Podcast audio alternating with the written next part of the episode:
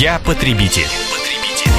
С Анной Добрюхой. В разгар сезона отпусков в почте комсомолки традиционно много вопросов о том, как воспользоваться нашими правами на заслуженный отдых. Самый актуальный вопрос из практики мы разбираем с руководителем юридического направления Центра социально-трудовых прав Еленой Крючковой. Елена, здравствуйте. Всех приветствую.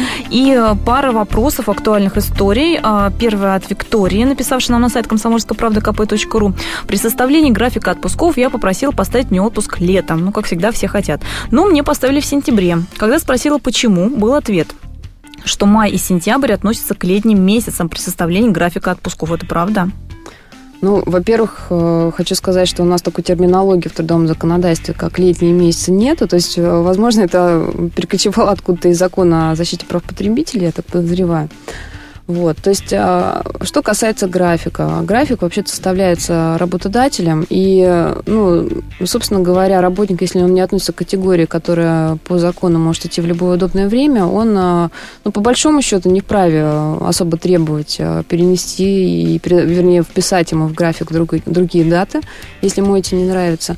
Но если, допустим, в организации есть профсоюз, то работодатель график обязан с ним согласовывать. И, конечно же, профсоюз, он заботится о своих а, членах, то есть он а, заранее узнает, кто когда хочет пойти в отпуск, и уже с учетом этих пожеланий предоставляет а, работодателю на утверждение вот этот график. Ну что ж, с этой ситуацией все ясно. И еще одна типичная история от Ирины. Сейчас нахожусь на больничном, делают операцию, написала Ирина.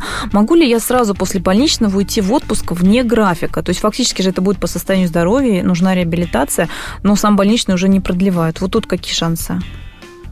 Ну, что касается реабилитации, то есть, э, я так понимаю, она нужна именно по мнению э, самой Ирины. То есть, э, если бы она, скажем так, официально была бы нужна, да, Либо больничный продлили, Это видимо. называется, да, больничный на долечивание в санаторно-курортных учреждениях.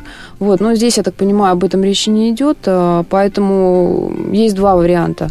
Ну, во-первых, я так понимаю, что Ирина заболела уже находясь в отпуске. Вернее, Перед, э, то есть, да, в данной ситуации она заболела, заболела видимо, перед, перед отпуском. отпуском. Да. да, поэтому в этом случае у нас есть э, нормы 124 статьи Трудового кодекса, который говорит о том, что э, отпуск он либо должен быть продлен, то есть работник, находясь еще на больничном, он может каким-то образом уведомить, уведомить, уведомить своего работодателя.